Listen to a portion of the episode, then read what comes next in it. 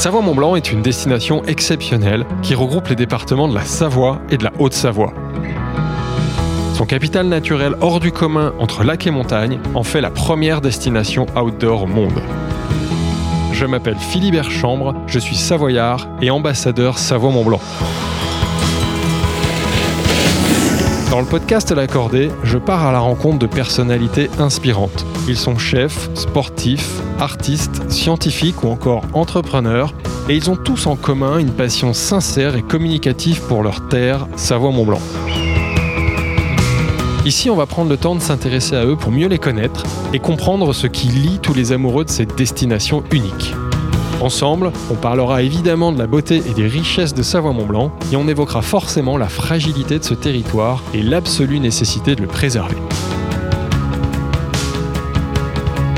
La Cordée, le podcast des amoureux de Savoie-Mont-Blanc. Bonjour à tous, bienvenue dans ce nouvel épisode du podcast L'accordé par Savoie-Mont-Blanc. Alors aujourd'hui, nous sommes à Annecy, au siège de la Fédération française de ski, car notre invitée est une très grande championne de ski. Elle a l'un des plus beaux palmarès du ski français, double championne du monde de slalom géant, 36 podiums en Coupe du Monde, dont 16 victoires. Elle a la carrière la plus longue de l'histoire du circuit féminin de la Coupe du Monde. Nous sommes avec Tessa Worley. Bonjour Tessa. Bonjour. Alors Tessa, dans cet épisode, on va s'intéresser à ton parcours, évidemment. Mmh. On reviendra sur ta petite enfance entre la Nouvelle-Zélande et la Haute-Savoie, donc ça c'est plus original. Tu nous raconteras d'où est venue cette passion viscérale pour le ski et on abordera évidemment les grandes étapes de ta carrière de championne. Puis on parlera de tes actualités car tu es une jeune retraitée de 34 ans. Tu as tiré ta révérence à la fin de la saison dernière. On est donc très curieux d'en savoir plus sur la vie d'une championne après la compétition. Et enfin, on parlera évidemment de ta passion pour la montagne et en particulier pour notre beau territoire de Savoie-Mont-Blanc. Bref, on devrait passer un bon moment ensemble, on y va? On y va, c'est parti. Et avant ça, Tessa, est-ce que tu pourrais te présenter en deux mots avec tes mots, sachant qu'on a évidemment tout le temps du podcast pour revenir en détail sur ton parcours? Ouais, alors en deux mots, je dirais bah, sportif, bien entendu, euh, et puis euh, qui aime la nature, euh, authentique, voilà. C'est un beau programme et ça va, ça va reprendre justement les thèmes qu'on va développer aujourd'hui. Tant mieux. Et notre question rituelle pour commencer, qu'évoque pour toi le territoire Savoie-Mont-Blanc? Pour moi, bah, déjà c'est la maison. C'est euh, là où je me suis ressourcée tout au long de ma carrière et puis euh, où aujourd'hui, ben, je, on va dire que je mets mes racines maintenant. Ça y est, je, bougeais un peu moins. La carrière de sportif, de championne étant derrière toi, tu peux profiter de la, région et tu vas nous raconter tout ça. Alors commençons par le début. D'où viens-tu? Où est-ce que tu es né? Et comment se sont passées les premières années de ta vie entre la Nouvelle-Zélande et la Haute-Savoie, comme je le disais en intro? Ouais, alors moi je suis née à Annemasse, en Haute-Savoie. Euh, ma maman euh, est, française de Haute-Savoie. Euh, mon papa est australien et néo-zélandais aussi. D'où le nom de famille, Worley. D'où voilà. le nom de famille un peu anglo-saxon et un peu exotique. australien, pas, néo-zélandais. Il a la double nationalité. Ah d'accord. Ouais. D'accord. Et puis et puis en fait l'histoire c'est que bon bah ils se sont rencontrés lors lors d'un voyage. Ma maman a à cette passion pour les voyages qu'elle m'a d'ailleurs transmis. Euh, et puis, euh, et puis euh, en fait, c'est là qu'on a voulu, enfin, en tout cas, eux, ils ont voulu vivre une partie de l'année en Nouvelle-Zélande et une partie de l'année en France. D'accord. et nous, on a suivi avec mon petit frère. Pour, leur activité ou juste par passion pour la région Nouvelle-Zélande aussi? Il n'y a pas une histoire de ski déjà si, à ce moment-là? bien sûr. Alors, tous les deux sont devenus moniteurs de ski. D'accord. Donc, pour leur activité, c'est vrai que c'était, euh, on vivait en fait euh, chaque saison euh, dans un hémisphère puis dans l'autre. Donc, donc ils étaient moniteurs tout au long de la saison, enfin tout au long de l'année, pardon. Et puis moi, je faisais du ski bah, avec mon petit frère. Tous les deux, on faisait du ski toute l'année aussi jusqu'à l'âge de 7 ans à peu près, 7-8 ans. Ce qui est déjà une première originalité, c'est que tu n'as connu que l'hiver. je n'ai connu que l'hiver, ouais. L'hiver en France et quand le printemps arrive en France, voilà. vous partez en Nouvelle-Zélande pour enchaîner, donc pour tes parents, pour qu'ils puissent enchaîner une autre saison de ski. Les deux étaient moniteurs de ski, c'est ça Oui, c'est ça. Mon papa l'est devenu, euh, devenu en fait. Euh, petit à petit, je pense, poussé aussi un petit peu par ma maman parce que ben ils avaient tous les deux euh, cette passion pour le sport et puis euh, et puis donc euh, on était installé au Grand Bornand, ma station d'origine. donc c'est déjà le Grand Bornand, d'accord. Donc tu es né à Annemasse, mais quand vous revenez en France, c'est le Grand Bornand, le Grand Beau comme on dit. Ouais. Ça, tu vas nous raconter après la vie au Grand Beau. Mais d'abord, cette vie en Nouvelle-Zélande rapidement et, surtout cette vie où tu connais que des que l'hiver, tu connais pas l'été. Comment comment tu le vis? Est-ce que ça t'a dérangé ou pas du tout? Enfin, ou raconte-nous même ton premier été finalement en France ou en Nouvelle-Zélande. Je sais pas dans quel sens ça s'est passé, mais. Alors premier été en France. Ouais. Euh, c'était plutôt rigolo parce que en fait, ben déjà euh, au niveau de la scolarité, on, en fait on on s'adaptait un petit peu. Ma maman nous continuait les cours euh, euh, français euh, quand on était en Nouvelle-Zélande, puis la scolarité néo-zélandaise était un petit peu différente, donc il y avait peut-être un petit peu moins de cadres, donc c'était un petit peu plus plus cool, on va dire. mais déjà rien que pour la scolarité, en fait, on a vécu le troisième trimestre d'un écolier en France, donc c'était plutôt agréable avec les voyages scolaires, les sorties, comment ça s'appelle, les classes de mer, les choses comme ça. Et puis, euh, et puis les vacances d'été, en fait, au Grand Bornand. Moi, j'ai découvert la montagne l'été aussi à ce moment-là, donc c'était. Et ça, ça vient tard. Ça vient à quel âge? À 7-8 euh, ans 7-8 ans, ouais, 7-8 ans. Et avant, c'est que l'hiver. Avant, c'est que l'hiver. Donc, euh, avant, bon, bah, j'ai des souvenirs, mais c'est vrai qu'ils sont. Voilà, à cet âge-là, c'est pas forcément évident. Mais mes parents m'ont bien raconté. On, on... En fait, c'est eux qui ont développé un petit peu la station en Nouvelle-Zélande, parce que le ski était bien moins développé que, que, que chez nous. Ouais. Euh, donc, ils ont développé vraiment une station de ski, une école de ski. Euh, donc euh, on est entre guillemets, on était vraiment à la sauvage, on vivait un peu, euh, enfin loin de tout, mais c'était c'était l'aventure. et puis et puis ouais, de très bons souvenirs. Donc tout s'explique, c'est là où tu tombes dans l'univers du ski, c'est par tes parents, et puis parce que tu vis complètement dans un projet entrepreneurial de création d'une station en Nouvelle-Zélande et aussi au Grand Bornand. Quand tu reviens ici, tu skis mm. énormément. Tes premiers souvenirs de ski? Tes premières euh, sensations à quel âge? Euh, Bon, j'imagine que du coup, tu as skié très jeune. Hein. Alors, euh, je, je, pense que j'ai skié pour la première fois. Il faudrait que mes parents me, me, rappellent ça, mais il me semble que c'était en Nouvelle-Zélande. Ouais. Enfin, ce serait assez logique en tout cas. J'aurais eu à peu près un an. Un, an, et des brouettes. Ouais, ah ouais, ouais, je très, pense. Très jeune, ça, quand même. Ouais. Euh... je vais pas te demander de ton souvenir, parce qu'après un an, t'as pas de souvenir. Ben non, pas trop. Mais euh, je sais que dès que j'ai su marcher, euh, j'ai commencé à glisser. Ouais. Euh, et puis, et puis, euh, non, mes premiers souvenirs de ski, c'est c'est des glissades sur justement le le jardin d'enfants euh, que mes parents avaient mis en place, des décos qu'on avait fait maison. En Nouvelle-Zélande alors. En Nouvelle-Zélande et puis et puis après, ben bien entendu au Grand Beau, ben ouais, c'est oui oui, c'est le ski. Moi, les premiers souvenirs que j'ai au Grand Bornand, c'est plus avec le club en fait, parce que justement à l'âge de de 6-7 ans, on rentre au ski club avec les copains. Euh, et puis ben voilà, c'est ouais, c'est ski. Euh, dès qu'on n'est pas à l'école, c'est au ski quoi. Alors ça c'est important, c'est qu'à vers l'âge de 6-7 ans, vous décidez vous, vous rentrez en France définitivement, c'est ça C'est ça, ouais. Donc là tu vis au Grand Bornand. Alors raconte-nous cette vie au Grand Bornand dans un village de montagne au, cœur du magnifique massif des Aravis. À quoi ça ressemble euh, cette vie-là Bah génial en fait. Quand on est enfant, on se rend pas bien compte euh, de de la chance qu'on a, mais on était autonome tout de suite. Euh, c'est un village station, donc, donc oui, hein, tout le monde se connaît plus ou moins et et, et enfin moi je trouve c'est un peu le paradis des enfants, c'est-à-dire que on se débrouillait tout seul, on était tranquille, on faisait un peu notre vie, on faisait du sport, on s'éclatait Enfin voilà, moi j'ai vraiment une, super, euh, un super souvenir de mon enfance et, et, euh, et puis c'est maintenant que je me rends compte de justement de, que c'est pas partout comme ça pour tous les enfants en fait. Tu as eu de la chance, tu te rends compte? À posteriori que tu as eu énormément de chance de vivre dans cet univers-là. Et le ski, comment ça se passe? Alors le ski, tu le fais jeune par passion. On a compris que c'était il y a un atavisme, hein. c'était tes parents qui te transmettent ça. Tu le fais par plaisir, tu le fais pour faire plaisir à tes parents. Est-ce qu'il y a déjà l'esprit de compétition? Comment ça se passe? Comment ça évolue? Alors euh, je pense que j'ai toujours eu un petit esprit de compétition, c'est clair.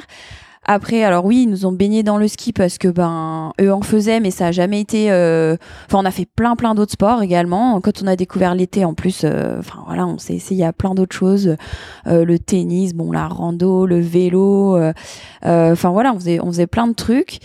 mais le ski, en fait, je pense que le fait d'en faire très régulièrement pendant pendant toute une année, pendant plusieurs années, mmh. ça a fait que ben j'ai vite été euh, j'ai vite eu un bon niveau euh, vu que c'est mes parents qui géraient l'école de ski et donc qui ont créé une petite euh, un petit ski club là-bas et ben ils nous ont fait skier là-bas. Donc on était les plus petits avec avec les avec des grands. Donc voilà, je skie un peu hors catégorie, on va dire, avec beaucoup de garçons. C'est vrai qu'il y a pas mal de garçons qui, qui faisaient du ski à l'époque voilà, ça c'est un peu, c'est un peu fait comme ça, euh, tout seul. C'est peut-être une des recettes. Alors je pense qu'il y en a, heureusement il y en a d'autres, mais ça le fait d'avoir skié toute l'année jusqu'à 7 ans, bah, ça développe, euh, ouais. des, ça développe, je pense, euh, des qualités un petit peu sur les skis, même si. Et quand bah. est-ce que tu prends conscience, ou est-ce que c'est quelqu'un, le club, parce que je pense que tu rentres assez vite au club. Enfin, comment ça se passe justement? Est-ce qu'il y a quelqu'un qui te repère? Est-ce que c'est tes parents qui disent, ma chérie, t'es plus douée que la moyenne, il faut que tu développes ça et, il va Non, moi, j'ai le souvenir d'avoir eu un comment dire un parcours euh, assez standard euh, au niveau de la France avec euh, avec ben ouais une entrée au club à l'âge normal dans le groupe normal et puis et puis après moi c'était vraiment comme je le disais passer du bon temps avec les copains faire une activité sportive que j'aimais mon esprit de compétition était déjà présent mais c'est encore plus développé ouais. Et puis, euh, et puis, ben, en fait, on, on, passe des échelons dans le ski, donc euh, petit à petit, on, on va vers des niveaux un peu plus importants. Et puis, la scolarité fait qu'on s'oriente un petit peu plus encore vers une carrière de ski ou pas. Ça, raconte-nous comment ça se passe d'ailleurs. Bah, ouais. Dès le collège, en fait, euh, on peut choisir un collège euh, sport-études d'abord. Ouais. Donc, t'as fait ça Voilà, j'ai fait ça sur Thône. À Thône, ok. Euh, pas des Aravis, pas très loin. Exactement. donc, ça regroupe du coup un peu toutes les stations des Aravis. tous les petits skieurs des stations des Aravis. Ça nous permettait d'avoir deux après-midi libérés dans la semaine, en plus du mercredi et du samedi. L'hiver. Et du dimanche. Donc, du coup, on skiait quand même. donc, l'hiver pour aller skier et aussi. Et aussi l'été, ouais, pour faire du sport. D'accord. donc, si je me souviens bien, voilà, c'était une classe euh, sportive qui qui pour tout, tout sport confondu, hein, c'était pas uniquement le ski. Donc c'était agréable de, enfin en tout cas moi j'ai trouvé que ma scolarité avait un, enfin j'ai bien aimé l'équilibre que j'ai eu pendant ma scolarité avec euh, du sport et, l'école bien sûr. Parce que je crois que tu as eu ton bac euh, scientifique. Oui. Donc ouais, donc tu, tu gères quand même une, une scolarité traditionnelle, plutôt, voilà, qui de, bon niveau, et en même temps un parcours en sport-études. Voilà. Et quand est-ce que tu es repéré par, euh, je sais pas, par euh, la Fédé? Comment ça se passe? Non, bah alors après, euh, donc après le collège, pareil, une volonté de continuer le ski. Donc mhm. là, c'est dans un lycée qui lui est ski-études vraiment, d'accord, où on est plus libéré l'hiver. Alors j'ai fait ma première année de lycée au Fayet, au, au Pôle Espoir en fait. Euh, donc une seconde où j'ai été libérée euh, un maximum euh, pendant l'hiver pour pouvoir faire pas mal d'entraînements et de stages avec le comité du Mont Blanc, donc l'équipe régionale. mon nom départemental on va dire ouais. et puis et ensuite j'ai été repérée par la fédération donc c'est là ouais. t'as quel âge? donc j'ai 16 ans D'accord. Ouais, 16 ans. Ils te repèrent dans des compétitions, dans des comment ça se passe ça? Euh, En fait, ils nous repèrent euh, sur le circuit de la FIS, qui est déjà un circuit euh, avancé. Enfin voilà, là, à ce moment-là, on décide déjà de, de, de, faire du ski quand même une activité principale, on va dire. Ouais. Et puis, et là, j'ai intégré le pôle France, donc à Albertville, qui est le lycée d'été. Donc là, vraiment, on va à l'école l'été, donc juillet-août, mhm. et on n'y va pas de novembre à, à avril quasiment. Est-ce que tu avais des idoles à ce moment-là, des, des, grands skieurs ou des grandes skieuses surtout? Ouais, bien sûr. Alors c'est rigolo parce que je regardais pas trop le ski à la télé euh, avant, enfin en étant jeune, euh, parce que bon voilà, par manque de de enfin la télé j'avais pas forcément les bonnes chaînes et tout puis on regardait pas trop donc ouais j'étais vraiment euh, dans ma petite bulle dans mon petit truc et puis petit à petit on a commencé à s'intéresser ouais notamment euh, Body Miller je me rappelle c'est le premier athlète que j'ai vraiment suivi d'un peu plus près. Après, bah, on avait les champions des du Grand Bornand euh, de l'époque. Donc, euh, c'est Sébastien Fournier. Ouais, ouais. Euh, bon, d'autres aussi, mais c'est vrai que voilà, c'est. à ce moment-là, tu te dis un jour je serai comme eux ou pas du tout? Je sais pas si je me disais ça. Alors ma maman me dit que j'ai souvent répété que je voulais être championne. Bah voilà. Mais je pense que je savais pas trop ce que ça voulait dire. et non, je pense que c'était juste de l'admiration. J'arrive, enfin, j'arrivais peut-être pas trop à me projeter, à me dire je veux être comme eux exactement, mais mais de l'admiration pour ouais pour bah, déjà de faire de ce sport sa vie, son métier. je trouvais ça plutôt cool, mais j'avais pas trop de projection en fait. Je suivais mon petit train-train Donc là, tu as l'envie vraiment d'en faire ton métier à ce moment-là mais tu as une ambition, mais. Euh, je sais pas trop ce que ça va donner. Voilà, mais c'est ça, mais parfois on a des gens qui disent ah, Moi je voulais être champion du monde. Ben, et puis j'aime bien le dire parce que parce que ben comme quoi il n'y a pas de enfin voilà c'est pas il y a pas de parcours obligatoire il n'y a pas d'étape euh, obligatoire euh, bah, pour les jeunes champions voilà des fois enfin il y a chacun a son histoire, chacun a, ses. C'est quelque chose qu'on voit ses moyens pour y arriver. Donc. Euh. Il y a des parcours différents et toi tu l'as fait d'abord par plaisir et quand même on sent une volonté d'être euh, bonne, douée, performante et puis finalement ça évolue. Alors justement raconte-nous mm. les premières compétitions. Quelles sont les grandes étapes de ta jeune carrière? D'abord en junior et après en équipe de France. Enfin d'ailleurs comment ça se passe? Tu, tu es d'abord en équipe de France junior? Oui. Ouais. Combien de temps ça dure? Alors, je rentre en équipe de France junior en 2005, donc euh, tout de suite, euh, enfin dès les premières euh, saisons FIS, qui sont le circuit déjà semi-professionnel. Pour, nos auditeurs, tu peux rappeler ouais, c'est En fait, c'est euh, la Fédération internationale de ski, qui organise euh, euh, des compétitions. Donc, il y a des compétitions dans chaque pays. Donc, forcément, il y a une majorité de, de, de bah, en France de Français, etc. Mais tout le monde peut venir. Donc, c'est déjà un début de compétition internationale. D'accord. Et hum, c'est il y a un système de points. Et c'est comme ça qu'on qu'on gagne nos, nos dossards, etc. Donc euh, plus on fait des bonnes performances, plus on a des, des bons points. Et donc. Euh, un classement Enfin, ça fait un classement, classement exactement. en fait, c'est le début du, classement mondial. Ouais, c'est ce que je veux dire. C'est comme la Coupe du Monde après pour les, je veux dire, pour les seniors, pour les, Alors, adultes. C'est le début du classement mondial. Euh, les points fils, c'est très important. Et puis après, quand on rentre sur le circuit de la Coupe du Monde, il y a un autre classement qui est bah, le classement de la Coupe du Monde, qui est vraiment pour ceux qui participent aux Coupes du Monde. Et en junior, donc ça se passe bien donc, as très, oui, ça se passe bien Alors, dans quelle discipline est-ce qu'on peut rappeler aussi ça? Parce que toi, ta spécialité, ah, je vite fait ouais, Toujours été le slalom géant. Toujours, ouais. pourquoi le slalom plutôt que euh, les autres épreuves? Alors, j'ai toujours fait toutes les épreuves. En étant jeune, euh, j'ai vraiment fait toutes les épreuves.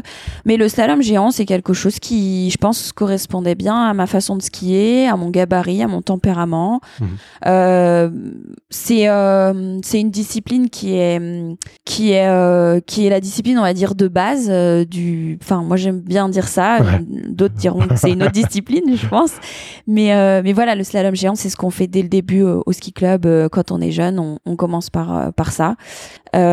puis ouais, je, non, Ce qui te plaît, c'est la technique, c'est quoi Voilà, c'est ouais, c'est ça. C'est le mélange entre la technique, puis bah, plus les années passent, après c'était aussi quand même de l'engagement. Ouais. Euh, mais il y avait ce côté technique. Je pense que je suis quand même une skieuse plutôt technicienne. Ouais. Euh, et puis, euh, mais par exemple, le slalom, qui est, une enfin, qui est la discipline la plus technique, euh, j'ai eu, j'ai eu du mal. J'ai eu du mal. Euh, c'est vrai que c'était beaucoup moins naturel pour moi de, de m'exprimer en slalom. Alors, j'ai pas lâché. J'ai quand même fait du slalom et j'en suis très fière. mais voilà, le slalom géant, c'était vraiment quelque chose d'assez. Géant. Ouais, naturel et alors, pour les, les on va, on va pas parce que c'est très long. Hein, on va, on va aller dans les grandes étapes. 17 ans de carrière. Ouais, 17 ans de carrière. intro. Les, grandes étapes de ta carrière professionnelle, quand est-ce que vraiment tu rentres dans le haut niveau? Ta première, ta première grande victoire, tu dirais que c'est quand? C'est laquelle? Euh, Alors, bah, ma première grande victoire, euh, proprement parlée, c'est en 2008, ouais. si je dis pas de bêtises, à Aspen. D'accord, aux États-Unis. En Coupe du Monde, aux États-Unis. Ça, c'est vraiment euh, première victoire en Coupe du Monde. Mais c'est vrai que bah, en 2006, je fais ma première Coupe du Monde. Déjà là, je découvre euh, le circuit de la Coupe du Monde. Et... Donc là, on n'est plus chez les juniors, hein, on joue dans la cour des grands. Voilà. Et 2006, à partir de 2006, c'est dans la cour des grands. Première... Même si je suis encore junior, mais en fait, euh, euh, bah, j'ai eu un avant-goût très tôt de, de tout ça. Ouais. Et, euh, et je pense que là, j'ai eu un. Bon, j'avais dû avoir des petits déclics avant pour vraiment mettre. Enfin, voilà, euh, m'impliquer dans le haut niveau et, et, faire que ce soit vraiment professionnel. Mais, mais la découverte de la Coupe du Monde, euh, ouais, ça a été un milieu. Je me suis dit, ouais, c'est génial. C'est exactement là que je veux évoluer et, et que je veux, je veux revenir le plus souvent possible, etc. Donc, c'est quoi qui t'embarque là? C'est tu sens qu'il y a une adrénaline, il y a un truc, il y a ouais, un le niveau niveau de performance aussi, la, la, la, la, concentration, enfin la petite ambiance qu'il y a au départ de la course qui, qui me, bah, ça me fait un petit peu des, des frissons encore. c'est vrai, j'ai vu ton, ton, ton visage s'illuminer là quand on parle de ça. Ouais, c'est encore présent cette, cette adrénaline de la compétition de la, ultime, la Coupe du Monde. Exactement, ouais, carrément. Ouais, il y a, y a l'enjeu aussi qui est présent un peu plus. C'est quelque chose qui me qui m'a qui m'a toujours aussi beaucoup euh, aidé à performer. Euh, quand tu mets le doigt dedans, tu dis là, je veux, je veux faire ça. Donc 2006, première participation une voilà. du Coupe du Monde. 2008, première victoire, c'est ça? Le, Ouais, sur le slalom géant, bah, sur une étape, euh, ben j'arrive première. Alors c'est vrai que c'était pas je m'attendais pas à ça. T'as quel âge J'ai 19 ans. Ouais, t'es jeune, mm. c'est clair. Je m'attendais pas du tout à ça. Donc, je pense que c'est aussi, ça a aussi été ma force, c'est que j'ai, euh, j'ai, en tout cas, le début de ma carrière, je l'ai fait avec beaucoup, beaucoup d'insouciance, beaucoup de, comme je disais, pas de projection, pas de me dire, ok, moi, je veux être euh, euh championne du monde telle année. Euh, ou... Et pas trop de pression autour de toi, euh, ton coach, ta famille, la fédé. Non, non, non, non vraiment de, de l'accompagnement et et puis ça m'a permis ben de ouais, de, de vraiment, euh, comment dire, euh, utiliser mon, mon plein potentiel assez rapidement. Euh, et puis suite à ça, ben, je pense que mon caractère a fait que j'ai voulu euh, euh vraiment travailler dans le sens ok je suis capable de le faire une fois euh, je veux pouvoir le faire le plus de fois possible. Et ça c'est un autre euh, une autre étape encore. Je pense qu'il y a un autre travail. Alors il y a eu beaucoup le physique beaucoup la technique euh, toutes ces années. Et puis après ben il y a aussi le mental qui rentre en jeu ouais le pour, mental. et on est en train de découvrir que tu es une mm. persévérante tu es une battante même ouais je crois que ça fait partie tu n'es pas allée avec cette ambition très marquée mais elle vient progressivement. Bah, peut-être qu'elle a toujours été là cette ambition mais mais sans prendre toute la place et sans être pesante en fait. Euh, moi, le, mes priorités ont toujours été ben, de skier, de me faire plaisir sur les skis. Et puis, euh, puis petit à petit, au fil de ma carrière, j'ai aussi découvert que c'est comme ça que j'étais le plus performante, sans me mettre euh, de pression ou d'objectifs euh, trop trop lourds ou trop précis, quoi. Et 2008 à 2013, donc tu gagnes un certain nombre d'épreuves, tu mm. fais des podiums. Et qu'est-ce qui se passe en février 2013 Alors je me blesse. Euh, non, c'est en décembre. ouais, en février 2013, c'est quand est-ce que tu deviens ah championne du monde? Oui, oui, en effet, euh, en février 2013, euh, je deviens championne du monde pour la première fois à Schladming. Ouais, donc ça c'est une étape quand même. Oui, ouais, ouais, ouais. ça c'est vrai que c'est une très très belle étape. Et puis quand on devient championne du monde, on se dit bon bah là je, c'est bon, je peux pas arrêter le ski demain parce que j'étais jeune, mais mais je me dis ok là j'ai réalisé un objectif que je pensais même pas euh, euh, possible. Enfin possible si parce qu'en en fait on travaille pour ça mais je sais pas je sais pas trop comment l'expliquer. Ouais c'était c'est c'est des objectifs que j'avais mais mais sans sans sans qu'ils soient présents au quotidien quoi. Ouais. on rappelle à nos auditeurs la différence rapidement entre la Coupe du Monde qui ont finalement un classement tout au long de l'année et les championnats du monde qui sont une épreuve euh, une fois mais qui sont un peu le graal de la saison. Enfin je sais pas comment tu dirais. Comment tu qualifierais les championnats du monde pour une sportive comme toi est-ce que c'est l'objectif principal? C'était l'objectif mm. principal à ce moment-là? Ouais.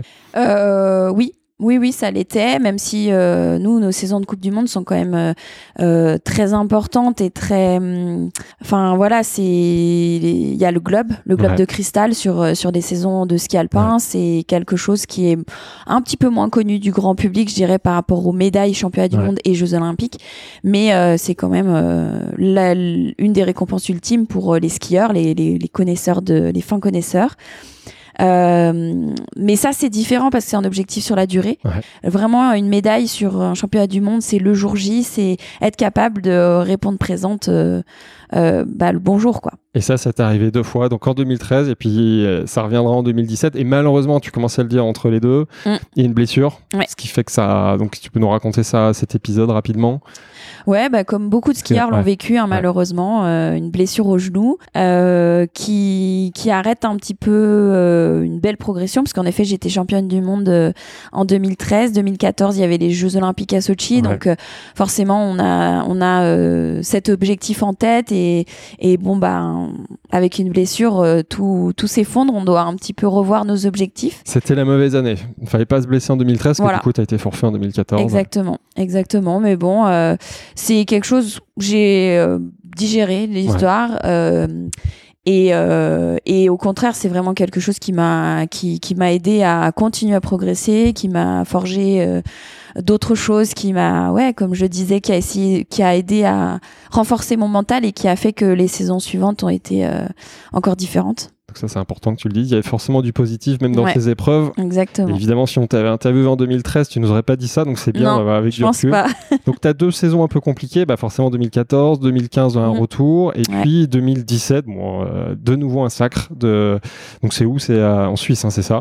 À Saint-Moritz en Suisse, mais ouais, ouais, la saison 2016-2017 a été euh, euh, la meilleure saison de ma carrière sportivement. C'est vrai que j'étais vraiment au top de de, de mon sport. Euh, je gagne les championnats du monde et le globe de cristal en géant, donc euh, une régularité tout au long de la saison, plus répondre présente euh, sur l'événement. Le globe, pour nos auditeurs, c'est-à-dire que tu gagnes la Coupe du Monde dans ta. Ouais, c'est-à-dire que tu es numéro un dans le classement général sur ton épreuve du slalom géant. Exactement. Et le gros, parce que je crois qu'il y a les deux, hein, il, y a le, il, y a le, petit globe, donc c'est par, épreuve, et le gros, c'est ceux qui gagnent. Enfin, le numéro un du classement général, toute épreuve confondue. Exactement. Ça, ça a été un objectif pour toi? Non, toi, tu t'assumes, tu es, une spécialiste du slalom géant Alors, euh, non, ça n'a pas été un objectif parce que je, quand je faisais toutes les disciplines, je m'en suis pas du tout rapproché.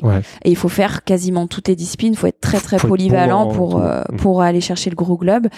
Euh, Alexis Pinturo l'a fait. Voilà, c'est un, super euh, super skieur hyper polyvalent. On le salue.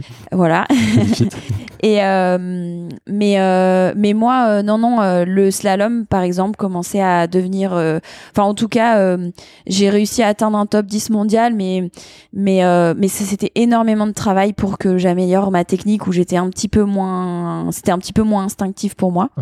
par contre, je me suis orientée vers la vitesse. Ouais. ouais depuis 2012, 2013, je dirais. Donc Super G. Super G, descente. Bah, surtout Super G, qui est aussi une discipline d'instinct et de feeling que j'aimais beaucoup, qui m'amenait aussi d'autres choses. Euh, euh, ben, encore un petit peu plus d'adrénaline parce que la vitesse, parce que les sauts, parce que.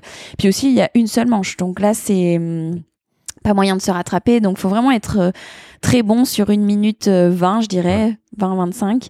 Et, euh, et ça, ça me, ça me donnait envie d'être performante. Donc après, euh, je me suis consacrée pas mal au Super G aussi, tout, en, tout en faisant du géant. Ouais. Et ça a, ça a marché, mais pas, pas suffisamment pour aller chercher le gros globe, euh, mais, ah euh, mais quand même pour te faire plaisir et te diversifier. Non, non, le gros globe, c'était euh, c'était plus trop dans le. Ouais, les objectifs. Dans les objectifs. Par contre, c'est vrai que le Super G étant une deuxième discipline, bah, j'ai j'ai couru après un, un podium en, en vitesse jusqu'à la toute toute fin de ma carrière.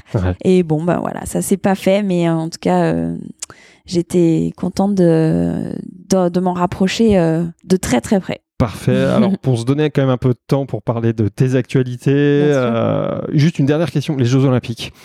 Euh, comment Parce que malheureusement, donc les Jeux Olympiques, ça commence 2014, t'es forfait. 2018, pas de médaille. 2022 non plus. Donc ça mm. veut pas. Comment tu vis ça alors, ben, je le vis. pas tout gagner, hein, mais ouais, non, non, mais non, non, mais alors maintenant, je le vis très, très bien. Mais sur le coup, euh, sur le coup, c'est vrai que les jeux ont souvent été euh, synonymes de gros échecs sportifs. Mais euh, à chaque Olympiade à laquelle j'ai participé, bah à chaque fois ça me caractérise. Je pense que j'ai vraiment essayé d'analyser ma performance, ma aussi mon la manière dont je les ai vécues pour essayer d'améliorer la fois d'après. Parce que c'est vrai que c'est quand même particulier. Il y a quand même un, entourage qui est différent de la Coupe du Monde. Euh, il y a plus de pression. Une pression médiatique qui est un peu différente. Mais c'est rigolo parce qu'on est en. Il y a, y a plus de pression et en même temps, on est un petit peu plus dans une petite bulle, dans un village olympique entre nous. Enfin. Voilà, donc c'était c'était c'était particulier à vivre.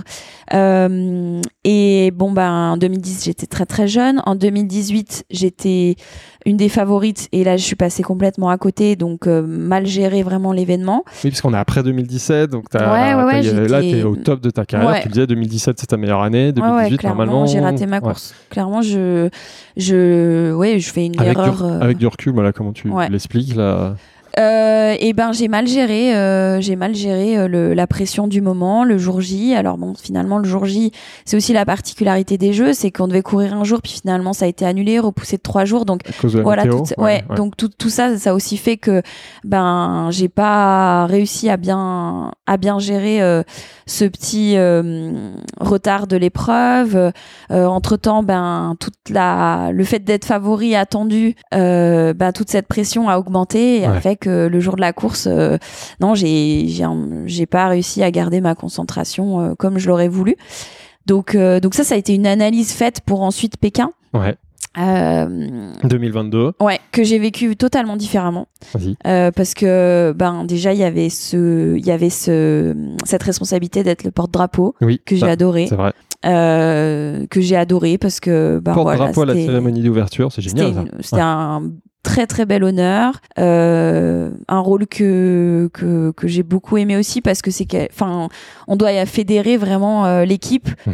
Euh, alors voilà, j'ai essayé de le, faire un peu à mon niveau, mais j'ai adoré aussi le contact avec tous les autres. Euh, et puis ben ça m'a pas du tout pesé pour ma performance à moi. Ouais. non, j'ai réussi à être assez j'ai réussi à être concentrée, à faire mon truc. Donc c'est pour ça que vraiment les derniers jeux à Pékin, ben j'ai ça a pas marché, mais j'ai pas de regrets parce que j'ai fait tout ce que j'avais envie, enfin tout ce que j'avais prévu. Ma préparation était celle que j'avais prévue. Donc voilà, y a, dans le sport, faut aussi savoir accepter que, ben, même si, euh, enfin, quand on a fait tout ce qu'on a voulu et que, enfin, faut aussi ne pas avoir de regrets et le résultat, parfois, il est, euh, il est ce qu'il est. Donc, euh, je me suis battue jusqu'au bout. Alors malheureusement, je tombe. Donc, ouais, donc heureusement, pas de casse. C'était ça le plus important.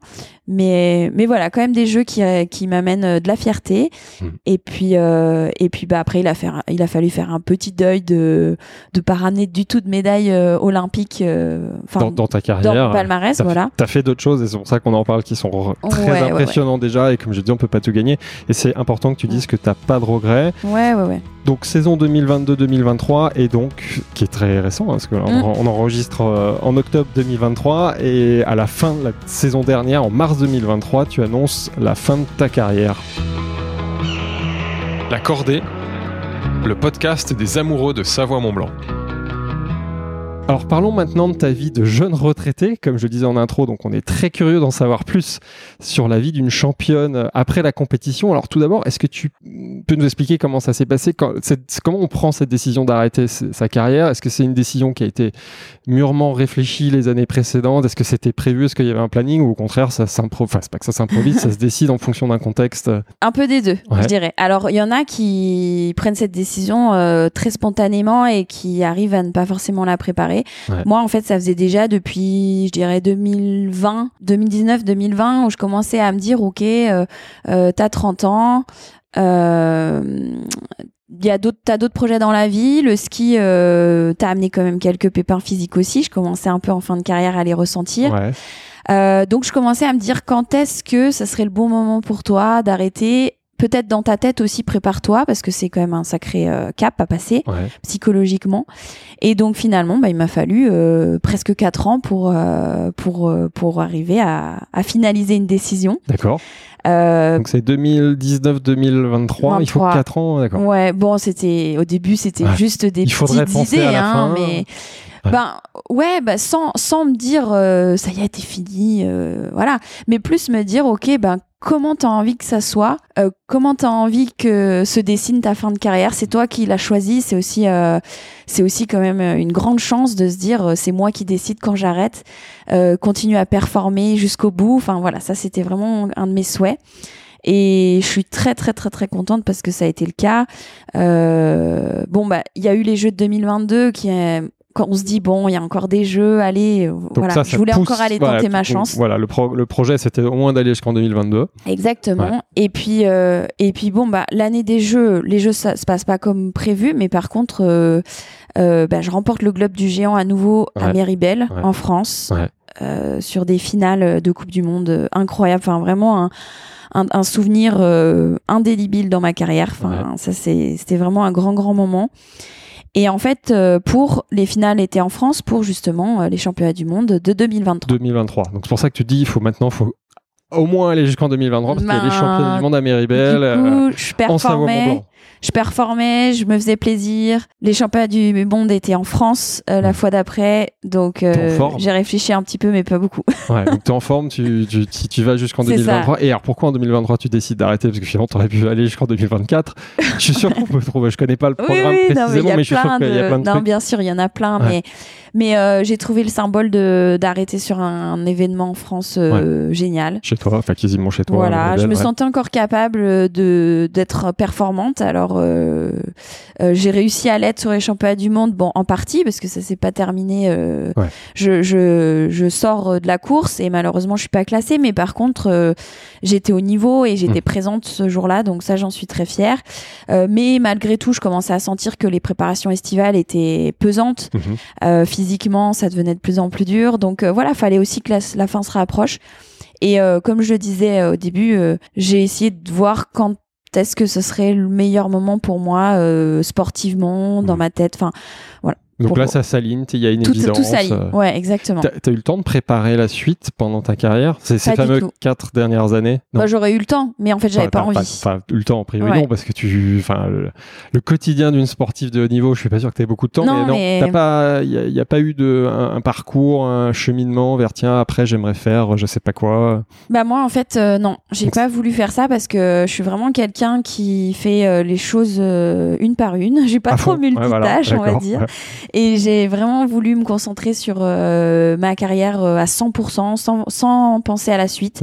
Et puis vraiment, j'ai pris la décision d'arrêter euh, les semaines qui ont suivi les championnats du monde. Ça allait vite, ouais. Enfin, ça a été finalement un peu une décision prise au dernier moment, même si ça faisait longtemps que j'y mmh. réfléchissais en fait. Donc donc, euh... dans quel état d'esprit tu es à la fin de cette saison 2023 quand tout s'arrête? Génial. Est-ce que tu repars? Voilà. Ouais. Génial. Euh, voilà. Qu'est-ce que tu ressens? Euh, Qu'est-ce que tu commences par faire? Tu dis allez, je vais me faire un tour du monde, je vais profiter de la vie. Je vais... enfin, raconte-nous ça. Ah non, alors c'est plutôt sur euh, c'est plutôt sur ma ma fin de dernière saison, enfin ma dernière saison, où justement vu que je m'étais mis je m'étais préparée, bah en fait, euh, je la, je l'ai, je l'avais fait différemment. Donc euh, mes deux dernières saisons, je dirais. Euh, alors oui, il y a forcément des courses, on est déçu et tout, mais en fait, je, je, je m'imprégnais de tout, de tout ce que je pouvais vivre dans le ski parce que c'était, c'était vraiment. Euh, parce que tu sais qu'il y a une fin, donc super. tu dis il faut que j'en profite. Ouais, voilà. J'ai la chance en quelque sorte, voilà, je vais en profiter à fond. en quelque sorte, j'en profitais à fond et je m'imprégnais d'autres choses que qu'avant, j'avais pas conscience. Donc.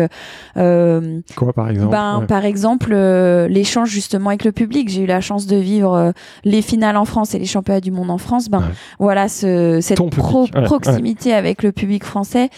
Euh, ça, je l'ai vraiment euh, vécu des fans, à hein, J'ai vu ça en préparant. Il y a beaucoup de fans. Enfin, t'as bah, toute une communauté. il y a le Grand Bornand. Fond, ouais, il, y a, il, y a, la station du Grand Bornand, mais même au-delà, hein, on sent qu'il y a. Ouais, ouais, ouais. ouais. Enfin, ça, ça donne une beaucoup énergie. Beaucoup de soutien, beaucoup ouais, d'énergie positive. Et puis, euh, c'est vrai que parfois, on peut le vivre de façon un peu négative parce que ça peut amener de la pression. Hmm. Et moi, au contraire, ça m'a vraiment. Euh, enfin, j'ai adoré en fait. Je me suis dit non, non, mais c'est génial. Et donc, j'ai réussi un peu à à ouais, savourer chaque instant, même les instants de, de pression maximum. Ouais.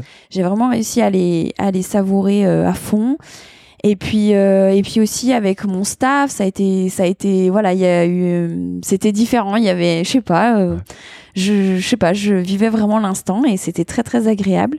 Donc tu as bien vécu les derniers mois, les dernières années. Et quand ça s'arrête alors, qu'est-ce que tu fais? Et eh ben quand ça s'arrête déjà, je me sens sereine et je me sens bien avec ma décision, j'ai pas de pas de regrets, quelques mois après je me dis pas mince, euh, est-ce que j'ai bien fait et tout? Non, au contraire, c'était vraiment euh, c'était vraiment euh, le bon moment, la bonne décision.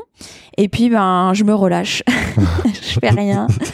tu chill. Ouais, ouais, je me, je me relâche. au grand bornant. Voilà, elle était passée euh, à une allure folle parce qu'en fait, euh, bah, je fais plein d'autres choses. Alors, qu'est-ce que dans tu le fais, sens où je me, où je passe du temps avec mes proches, ma famille. C'est vrai que quand on est en carrière, on se rend pas compte, mais moi, je, je déteste employer le mot sacrifice parce que pour moi, ça n'a jamais été des sacrifices, mais en réalité, euh, ben on s'interdit pas mal de petites choses hmm. que là euh, tout vous êtes toujours en déplacement parce qu'il y, y a, des épreuves dans le monde entier et tout le temps en train de voyager de bouger. donc là tu peux profiter de manière durable de, de des siens déjà de tiens pardon et, et, de là où tu es. Donc, euh, exactement. Le Grand Bornand et la région exactement et puis on a aussi cette cette notion de préparation qui est constante en fait pendant l'été. On doit toujours être en train de se préparer, de faire des entraînements, euh, de, de, penser à ses futurs entraînements, etc. Et, et bah là, euh, le fait de pas avoir euh, à avoir, enfin de pas avoir d'objectif en fait à quelques mois,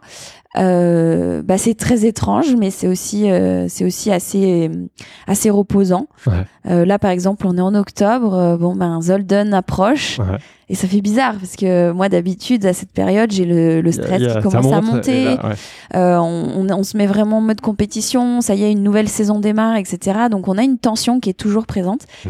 Et, euh, et, là, euh, elle y est plus quoi. Et ça, tu le vis bien. Tu le vis très bien. Ouais, je le vis bien. l'air hein, parce que tu as le sourire. Je le décris euh, oui, pour oui, auditeurs. Non, je, je, le vis bien. Peut-être que quand la course partira le matin de Zoldan et que je vais me dire ah j'aurais peut-être pu partir vers ce dossard là. ça va peut-être ah, me faire quelque chose. Mais euh, mais euh, non, non, je le vis bien. Euh, comme je dis, c'était le moment. Mais, mais ouais, c'est très différent. Et puis, on a des repères. Ben, moi, j'ai eu des repères comme ça pendant 17 ans. J'ai jamais raté un Zolden de ma carrière. Euh, donc voilà, ça sera le premier. C'est ça ma question, c'est que tu as, une carrière de 17 ans qui est très intense, avec un rythme où tu es tout le temps en mouvement. Et là, mm. ma question, c'est ça, c'est quand ça s'arrête, comment tu vis le truc? Donc là, on est en train de comprendre. Aujourd'hui, est-ce qu'il y a un nouveau moteur ou au contraire, tu es plutôt dans une phase où, où je réfléchis mm. et le moteur viendra? Enfin, quels sont les projets? Comment tu te, tu, tu te projettes à mm. moyen terme? Alors, je suis plutôt dans une phase où je réfléchis justement et, et euh, J'espère que le moteur viendra. Parce qu'il m'en faut. Hein. Je m'en rends compte aussi que, que de ne pas avoir de rythme. jeune retraité, t'as oui. 34 ans. Donc oui, euh, oui, tu vas pas te chiller toute ta vie. Non, non, non, non, non, non. ça, c'est hein, clair que non. ouais, J'ai pas l'impression que ce soit ton tempérament. Après, euh, par contre, euh, mon tempérament et mon, mon, but, ça serait de trouver une activité qui, de, qui ait du sens pour moi et qui me donne euh, euh, envie, voilà, bah, de se lever le matin, hein, comme on dit, mais mais aussi, euh, ouais, une activité qui qui m'amène euh, des choses différentes du ski, mais qui m'apporte au moins autant, enfin presque autant, je dirais. Même si c'est très difficile, je pense, parce que le sport de haut niveau, c'est c'est très intense. Mais c'est une super école. Mais Une oui. que tu as fait ça, tu peux faire tellement de choses. Tu as, des idées déjà? Tu as des, des embryons d'idées? Ben, euh, les embryons d'idées, c'est déjà tout ce que j'ai vécu pendant ma carrière. J'aimerais pouvoir le transmettre, le partager. Sous quelle forme, je ne sais pas. À qui, je sais pas. Probablement à des jeunes athlètes. Ça serait, ça serait top. Oui, du coaching. Euh, voilà, peut-être. Ouais. ouais, En tout cas, euh, en tout cas, les aider, les conseiller, peut-être guider, enfin, à voir. Euh, et mais ça c'est oui voilà c'est vraiment des, des, petites idées comme ça. Euh, pour je me fais accompagner aussi pour euh, pour faire un bilan de compétences pour un petit peu. Ah, c'est intéressant que tu nous racontes. Ouais c'est ça. Bah ouais je trouve que c'est. Il y a un travail sur toi aujourd'hui de savoir où tu veux aller, et où qui, tu es bonne. Qui est-ce que je suis sans être une skieuse? Je trouve que c'est assez important. Et puis, euh, et puis bah, mine de rien, le milieu de, de du travail, de l'entreprise, c'est vraiment quelque chose que je ne connais pas, que je découvre petit à petit grâce à, à des petites interventions d'entreprise, des choses comme ça que je trouve euh, fascinant et assez impressionnant aussi. euh, donc euh, voilà, c'est c'est un petit peu mes premiers. Euh... Ouais, t'es, es encore dans cette phase de réflexion, accompagné. Ouais. Et en même temps, les sportifs, on le voit, les sportifs de haut niveau, surtout ceux qui ont ta carrière, ont tellement à apporter à, à des structures. Le, le, média, par exemple, parce qu'on a on a reçu dans les premiers épisodes Marie Bochet qui aussi a annoncé la fin de sa carrière et qui avait tenté une expérience qui lui plaisait beaucoup d'être consultante à la radio ou à la télé. Est-ce que toi, c'est un truc qui t'intéresserait, par exemple? Parce que je vois que tu es à euh, l'aise avec le micro, en pourquoi fait, pas? ah, Bah en fait, euh, je j'ai envie d'essayer. Je suis très curieuse. J'ai envie d'essayer des choses pour un petit peu euh, justement mettre le curseur au mieux. Enfin, vraiment me dire ok, ça j'aime, ça j'aime moins, ça, etc. je pense que c'est important. bah, on a la chance d'avoir certaines opportunités aussi, je pense, après une carrière de sportif. Et du coup, ben, moi, je suis curieuse, j'ai envie d'apprendre, j'ai envie d'essayer. Euh, donc, euh, donc euh, oui, oui, pourquoi pas, pourquoi pas, c'est des choses qui, qui, peuvent se faire. La Cordée, le podcast des amoureux de Savoie-Mont-Blanc. Alors parlons maintenant de Savoie-Mont-Blanc. Alors, quel lien au final tu entretiens avec ce territoire? Maintenant, tu peux nous le dire un peu plus en détail. Même si on a commencé à comprendre. Ouais, bah c'est c'est chez moi, c'est ma maison. Je vois pas, euh, je me vois, franchement, je me vois pas habiter ailleurs. Bah voilà, c'était ma, ma, question suivante. Donc non, tu ne peux clairement pas habiter ailleurs. Même si les paysages de Nouvelle-Zélande sont magnifiques et on retrouve certaines caractéristiques, une nature sauvage. J'y retourne d'ailleurs, parce que ça fait des, bah, depuis que j'ai 7 ans que je suis pas retournée. Australie, oui, mais Nouvelle-Zélande, non. Euh, puis j'ai de la famille et tout là-bas, donc euh, voilà. Mais, mais non, non, je me vois pas habiter ailleurs que, que, que bah, qu'au Grand Bornand précisément même. En particulier et en Savoie-Mont-Blanc global. Pour, l'instant en tout cas. c'est chez toi. Ouais, c'est chez moi. C'est puis. Quand on arrive au Grand Beau, il y a marqué la station de Tessa-Worley. Alors pas que, pas que parce oui, non, non, il y a, tous les. Ouais, ouais, c'est vrai. Donc c'est vraiment chez toi, c'est écrit dessus. Voilà. non, puis c'est le le dynamisme de, de, de ce territoire, c'est euh, c'est ben, les montagnes, le lac, c'est enfin voilà la nature et tout qui font que moi je enfin je me rends compte que je vis grâce à ça. Enfin c'est aussi un environnement qui qui m'aide à, à, évoluer, euh, à être moi, euh, le fait de pouvoir faire du sport aussi, Justement, quotidiennement. En, dehors du ski, qu'est-ce que tu fais comme activité? Bon, tu es très outdoor, tu es très sport extérieur, par définition, tu fais quoi? Ouais, bah, cet été, j'ai beaucoup fait de rando et de vélo, VTT, VTT par exemple. Euh, après, ben, le lac aussi, je profite pas mal du lac. Lequel? Annecy, ouais. Annecy, ouais. Annecy, euh, et puis, euh, et puis sur, le lac, sur le lac, tu fais quoi? Wake surf, un peu. Forcément. Paddle. Un peu de natation, mais euh, bon, la natation, c'est pas trop trop mon truc. Euh, les skieurs, on a tendance à couler. Ah, ah, d'accord. il, faut être, bien fité, bien. voilà. Non, mais ouais, vélo, bah, vélo autour du lac, c'est génial. Enfin, non, ouais, on a un territoire incroyable. On a vraiment beaucoup beaucoup de chance. Et, euh, et puis cet hiver, bah, je vais découvrir aussi d'autres d'autres sports, je pense. oui, parce que finalement, quand on est une championne de ski, on fait que du ski. Et là, tu vas découvrir. Et puis on est rarement chez soi aussi. Ouais. Là, tu vas découvrir plein d'autres enfin, d'autres activités d'hiver. Qu'est-ce qui te donne envie là pour cette saison d'hiver? Ben d'aller faire un peu de la rando, un petit peu plus de ski de fond. Alors j'en faisais un petit peu déjà, mais ouais, plus de ski de fond. Bon bah du ski, mais du ski plus peinard quoi. Ouais, peinard. Euh, différent balade quoi parce que c'est vrai que je me suis toujours entraînée euh, sur un stade alors moi c'est vraiment ce que j'aime hein, c'est les sensations que, que j'adore mais la vitesse, euh, la technique, alors que là, tu vas plutôt faire de l'exploration. exactement. exactement. je vais, je vais un peu euh, balader, notamment dans la station du Grand Mornan, parce que mine de rien, ben, j'y allais euh, une à deux fois par hiver, mais j'avais pas beaucoup plus le temps que ça. Donc, parce qu'on était souvent en vadrouille. Mhm. donc, donc voilà, reprendre mes petits repères de jeunesse, d'enfant, reprendre les remontées mécaniques que je connaissais si bien étant jeune, les pistes, etc. Quoi. Donc on, le dit souvent dans, ce podcast, euh, le territoire Savoie-Mont-Blanc, c'est un espace naturel magnifique, euh, mais c'est aussi un territoire euh, qui est fragile, parce que forcément cette nature elle est fragile. Toi, en tant qu'observateur privilégié, quand est-ce que déjà tu en as pris conscience et qu'est-ce quelle vision tu as de ce sujet? Alors quand est-ce que j'en ai pris conscience, je saurais pas dire exactement parce que hmm. ça fait déjà un certain temps. Hmm. Euh, je dirais que déjà une dizaine d'années parce qu'en fait on voit évoluer, euh, on voit évoluer les saisons, euh, notamment l'été, les glaciers français, etc. On les voit reculer, évoluer, euh, ouais, fortement depuis depuis déjà une, plus d'une dizaine d'années. Euh, et puis de génération en génération aussi, on discute avec euh, avec les skieurs. À l'époque, ils s'entraînaient là, ils faisaient ci. Maintenant, c'est plus forcément possible. Ça, tu le tu l'as vu, tu le vois. Voilà, mm. on le voit et et puis et puis bah ça fait partie de notre pratique depuis déjà déjà longtemps. Donc d'essayer de de faire les bons choix, d'essayer de voilà d'être euh, comment dire mesuré, d'être enfin tout en tout en essayant d'être performant parce que le sport de haut niveau forcément. Euh... Comment t'arbitres ça justement toi à ton niveau? Est-ce qu'il y a des décisions que tu as dû prendre euh, ces dix dernières années pour justement essayer d'aller dans le sens de je veux réduire mon impact euh, Tu as pu faire des euh, malheureusement non parce que on est quand même beaucoup euh, comment dire euh, en gros, euh, les plannings euh, de, la fédération internationale, les compétitions, tout ça, nous, nous demandent de, de nous déplacer et de nous entraîner d'une certaine manière. Donc, euh, si on le fait pas, les autres nations le feront et on va, il y aura un problème de. La compétition permet pas à ce stade de facilement intégrer ce paramètre. Non, par contre, c'est vrai que faire changer les choses au niveau au-dessus et vraiment arriver à créer des calendriers qui aient du sens et qui soient dans cette optique-là, oui, c'est vraiment un objectif euh, depuis quelques années que la France, en tout cas, euh, appuie fortement. Ça, c'est bien que la France soit en, pointe sur ces sujets. Et justement utiliser ta notoriété, parce qu'aujourd'hui, évidemment, tu es une championne, beaucoup de gens te suivent. Est-ce que c'est un des sujets pour la suite d'utiliser ta notoriété pour sensibiliser le plus grand public, comme ce qu'on est en train de faire aujourd'hui? D'ailleurs, utiliser ta parole pour dire oui, en effet, les choses changent, il faut qu'on change nos comportements. Carrément, moi, c'est ben, c'est chez moi, donc euh, oui, j'ai envie de le protéger j'ai envie de. Alors, je suis pas quelqu'un qui va donner des leçons, Hmm. pas du tout.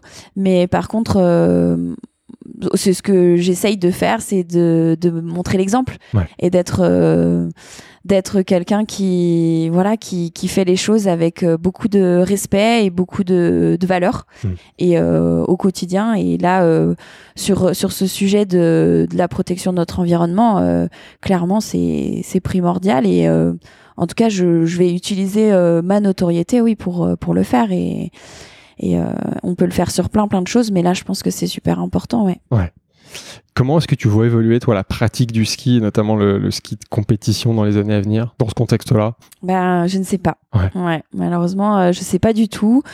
Euh, je pense que c'est une question euh, qui est bien difficile à répondre, à Mhm. laquelle il est bien difficile de répondre.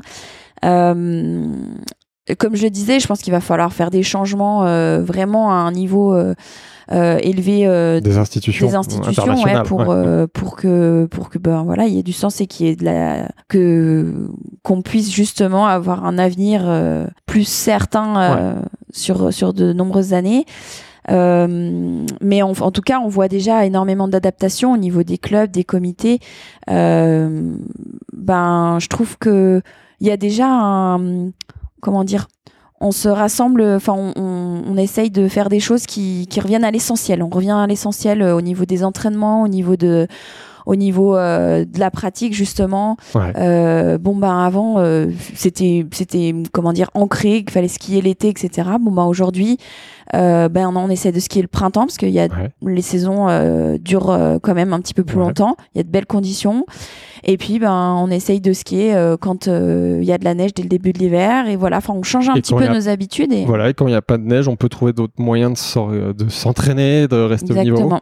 pour éviter d'aller traverser la planète ou. euh, Ouais, ouais, on, trouve des solutions. Donc il y a des choses à faire. Et puis, ouais. et puis, je trouve que revenir à l'essentiel, c'est un petit peu le point commun entre toutes ces solutions. Quoi. Et pour conclure sur le sujet de la, de la transition et de l'environnement, est-ce que tu as un message optimiste euh, à passer à nos auditeurs?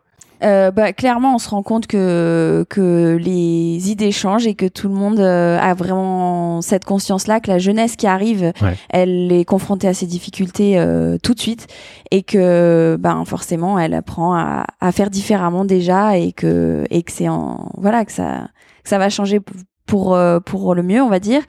Et puis, euh, et puis bon, de toute façon, on a un sport euh, extérieur, on, on vit avec la nature, donc, euh, donc euh, ouais, cette sensibilisation, elle est, elle est de toutes les générations. Donc, Toi, tu, tu le vois chez les, les jeunes athlètes, la nouvelle génération qui arrive, qu'aujourd'hui c'est un vrai sujet, bien la sûr. prise en compte de, de- de ces critères-là pour. Ouais. Oui, oui, c'est un vrai sujet et on pense, enfin, dans la pratique et dans, dans, oui, dans la pratique de notre sport, c'est une pensée fondamentale euh, avant toutes les autres euh, qui, est présente, quoi. Alors qu'il y a, y a une dizaine, quinzaine d'années, c'était pas forcément le cas. Parfait, bah, c'est rassurant d'entendre ça. Mm. On arrive à la, à la fin du podcast, on a quelques questions rituelles de, clôture. Euh, Qu'est-ce que tu dirais tout d'abord à un auditeur qui t'écoute de l'autre bout de la France et qui connaît pas le territoire Savoie-Mont-Blanc Ah bah qu'il faut qu'ils viennent euh, le découvrir absolument, Ouais. Euh, forcément. Non mais euh, Et une nouvelle fois, tu as le visage qui s'illumine quand tu parles de ouais ça. ouais ouais. c'est bah, en fait c'est ça. Je crois qu'il faut il faut venir voir pour pour pour s'en rendre compte parce que parce que bah, c'est difficile à expliquer. C'est difficile en plus. On a la chance de le vivre au quotidien, donc euh, on est des privilégiés et je crois clair, que je crois qu'on a presque du mal même à, à le décrire. Il faut venir vivre, le, le vivre. Il faut vivre. Voilà. Faut, faut vivre l'expérience. Vive l'expérience Savoie-Mont-Blanc, c'est parfait. Moi, ça me va. Qu'est-ce qu'on peut te souhaiter pour l'avenir? Euh, bah, pour l'avenir, bah, de, de m'éclater dans ma prochaine activité. Et qui- toujours avoir le smile, le sourire, Oui, bah, euh, ça- la légèreté, ça- mais en même temps. Ça, ouais. bien sûr. Ouais. Euh, voilà, continuer à, bah, ouais, à prendre du plaisir, mais je pense qu'il n'y a, il y a pas de souci euh, ici. euh, T'as l'air, l'air bien, t'as l'air bien parti pour ça. ouais. Et dernière question, euh, qu'est-ce que tu nous recommanderais pour passer dans ce podcast? Donc forcément quelqu'un qui a un attachement très particulier avec Savoie-Mont-Blanc, Euh, un sportif, un artiste, un, ouais, ouais, je réfléchis à. un sportif si tu veux, c'est plus Pas facile pour toi, ou sinon euh, quelque chose de très étonnant. Pour surprendre nos auditeurs, si tu as des idées, si tu n'en as pas, c'est pas grave. hein. Ouais, ouais, ouais, non, mais on je, en a. je réfléchis, je réfléchis, mais euh, bah forcément les skieurs, je pense que ils ont beaucoup beaucoup à dire, mais j'aimerais bien trouver quelqu'un euh, euh, de l'été, peut-être un peut-être un comment dire euh, ouais, un sportif d'été. Ouais, t'as des idées de, de, bah, de nom déjà Ou de. Vas-y. Ah, c'est dur, hein Peut-être un cycliste de la région. Ouais, alors tu penses à qui? Bah, Déjà, il y a. comment? On n'a pas fait cycliste, c'était une bonne idée. Euh, Victor l'a fait. Ouais. Il je suis pas un expert en vélo, mais je te, je te fais confiance. Ouais, on va regarder. Bah écoute, c'est une, une, très bonne recommandation déjà, et c'est intéressant de s'intéresser aussi au, bien connaître les routes par au, sport, au sport d'été et pratique de montagne l'été. Mm. Euh, bah écoute, merci beaucoup Tessa Avec pour grand cet plaisir. échange merci et à très bientôt. à bientôt.